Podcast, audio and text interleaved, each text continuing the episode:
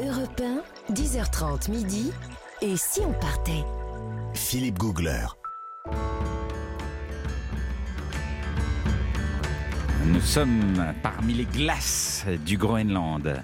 Mais il y a quand même des habitants, 57 000 habitants, Oui. sur une surface grande comme quatre fois la France. Des habitants perdus qui ont une actualité. Mais bien évidemment. Alors déjà, bon, je vais vous demander ce que c'est que le cunite. Le cunite, c'est une pratique. J'ai peur. Non, non, Tout le monde pense à la même chose, personne n'ose le dire. Pas du tout. Ah, je Euh, sais pas. On pense à rien en fait. On sait Donc pas. c'est une pratique. Alors, un indice, je suis moi-même philamatologue. Pêche au bon moule, pêche au moule, pêche au moule. Non, pas du tout. Non. Bien Philamatologue tenté, mais pas du tout. Zéro. Christophe, zéro. Euh, vous, rien. Rien. Eh ben écoutez, le cunite, c'est le bisou esquimau. Hein bah oui, comment euh, bah vous, vous, vous connaissez pas le petit bisou esquimau avec Bah le oui, avec Ah, le oui, nez. avec le nez. Ouais, oui. Et la science, la philamatologie, c'est l'étude des baisers dans le monde. Alors bien sûr, vous pensez bien que ça, c'est passionnant pour nous. Alors, au quotidien, il faut savoir que les Inuits sont plutôt discrets. hein. Pas de baisers sur la bouche, de démonstration de sentiments. Ce sont des gens très pudiques. Alors c'est vrai que nous, on a dévié le truc en disant le bisou esquimau, c'est avec le nez. Pas du tout. Ah bon? On ne se frotte pas le nez, c'est pas du tout ça.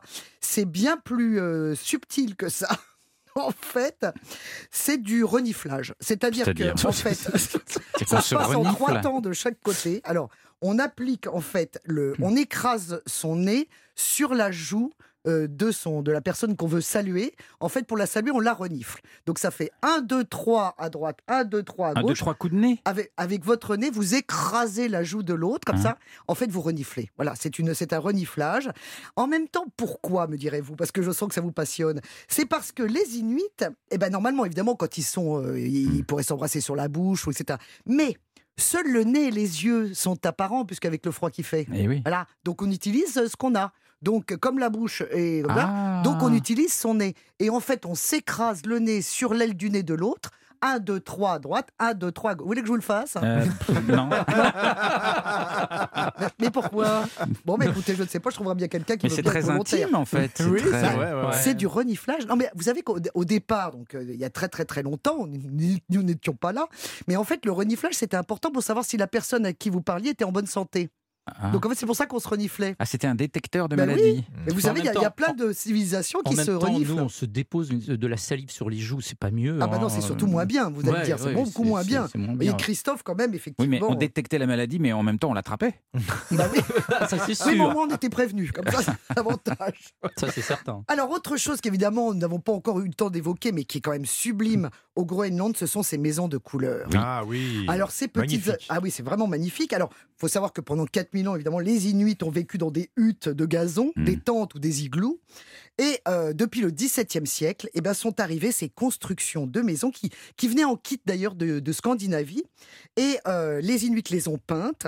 Et alors, chaque couleur indiquait la profession de la personne. Oui, c'est vrai. Ça, c'est quand même une Comme- idée géniale. Comme en France au Moyen Âge. Ah les bah maisons voilà. de couleur, par exemple en Alsace, indiquaient la profession des Ah personnes ouais parce que les gens ne savaient pas lire. Donc Ah. la couleur, Voilà. telle, telle couleur, c'était le boulanger, c'était. Eh ben, euh, eh ben alors voilà. Eh ben, Donc c'était pareil. eh Et ben, c'est pharmacien. exotique, alors voyez. Je ne sais pas si vert c'était le pharmacien, mais en tout cas les couleurs Alors non, la vert, vous savez ce que c'est vert C'est les télécommunications. Ah bon Ouais. Alors la maison rouge, c'est un commerce. hein. La maison jaune, c'est la maison de la santé, donc c'est un hôpital à médecin ou une infirmière. La maison noire, c'est le poste de police. La maison bleue, c'est le chasseur, le pêcheur. Alors évidemment, de nos jours, tout fout le camp, comme dirait l'autre.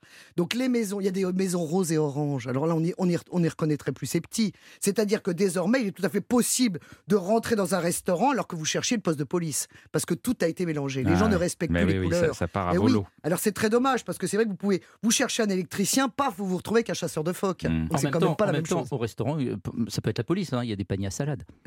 Oh là là. Et jusqu'au bout, il nous les aura fait. Oh Bon. non. Il a pas les cymbales. J'ai pas eu la Je crois que les cymbales sont partis en vacances. Ah, C'est voilà. fini. La, cymbale est un peu fatiguée. Ouais, elle. Oui, ouais, c'est ouais, ça. elle arrive vraiment très très longtemps après. Alors, euh, vous savez que bon, je me suis abonné à Maxi Science, hein, comme vous le savez. C'est vraiment. Bah écoutez, j'ai arrêté Bécasse Magazine, ça me faisait trop mal à la tête, vous voyez. Donc euh, je me suis vraiment, euh, non non, je me suis axé. Maxi Science. Maxi Science, oui. Alors là, j'ai lu un article formidable. Des chercheurs britanniques de l'université de Sheffield Mhm. ont réussi à calculer l'âge et la provenance de l'iceberg, l'iceberg, l'iceberg qui a causé le naufrage du Titanic en 1912. Ah bon? Alors, vous savez que le Titanic a rencontré donc cet iceberg, évidemment, au large de Terre-Neuve. Oui. Mais d'où venait le crime Ah bah Du Groenland. Du. Groenland. Il s'est détaché du Groenland. Oui, mais quand? Parce que jusqu'à présent, on disait que, oh, à partir de 1908, en fait, l'iceberg s'était séparé et il avait dérivé jusqu'à, euh, en 1912, taper le Titanic. Eh bien, pas du tout.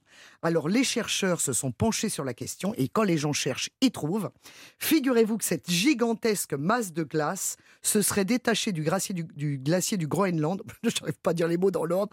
Il y a près de 100 000 ans. Ah bon? Alors, ça change un peu tout quand même dans les calculs, vous voyez. Mais ça change quoi 100 en 000 fait en ans. vrai à l'histoire? Rien du tout. Bah, ça change tout parce qu'effectivement, c'est- ça, ça Mais veut il dire dérive que. super lentement. Bah en oui, fait. bien sûr. Oui, Donc mais à l'histoire du- de l'accident.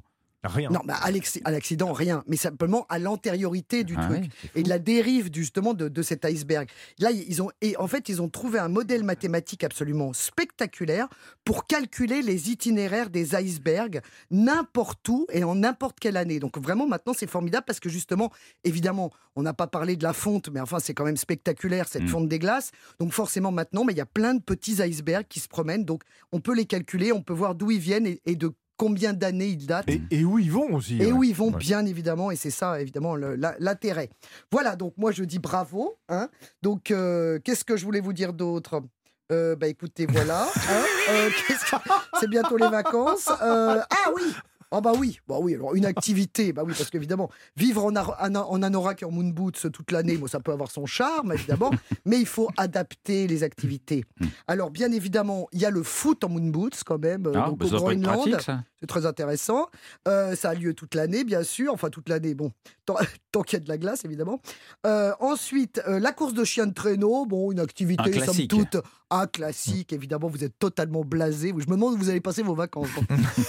Donc, c'est. ah, et alors, plus insolite, alors là, évidemment, c'est. J'ai lu ça dans Golf Mag. C'est le golf sur glace. Alors évidemment, les golfeurs sont des gens un peu blasés parfois. Ouais. Et quand ils ont déjà fait le plus haut golf du monde, vous savez où il est? À La Paz, Ah, en la Bolivie. Ah Bolivie. Bolivie, ouais. 4000 Ah, mètres d'altitude. à 3342 mètres plus exactement, donc le, le golfe de La Paz Mhm. en Bolivie. Le plus dangereux, c'est en Afrique du Sud, où il faut se faire déposer en hélicoptère pour aller taper son premier fille. Donc c'est vraiment, voilà. Quand on a fait ces deux-là, on se dit, qu'est-ce qui me reste? Eh bien, il leur reste le golf sur glace.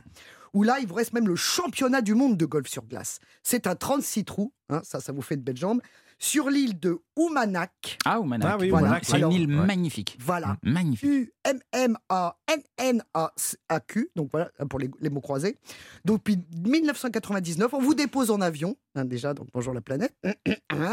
On s'échauffe, et là, c'est un défi physique et mental, parce qu'il fait pas, pas moins de, il fait, il fait moins de 50 degrés. On l'a dit tout à l'heure, c'est absolument terrifiant. Donc là, évidemment, il faut que tous les golfeurs écoutent la, la chronique de Christophe Mercier, sinon ils vont finir congelés.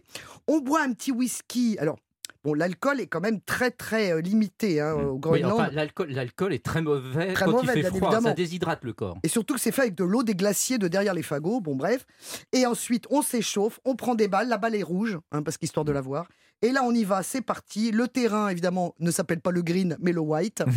mais, les, mais les trous, les, les balles tombent dans, dans la glace. ben oui, il y a des trous Dans qui sont faits avec des petits drapeaux. Hein Alors évidemment, par contre, vous ne risquez pas de la perdre dans un arbre. Bah non. Au pire, vous allez, vous allez taper dans un ours. Bon, voilà. Eh bien, écoutez, je vous souhaite donc de c'était une belle, une, belle, une belle collection, une belle collection de news Oui, groenlandaises. Dans un tout petit instant, les bons plans de Jean-Bernard Carrier pour bien voyager au Groenland. A tout de suite sur Europe 1.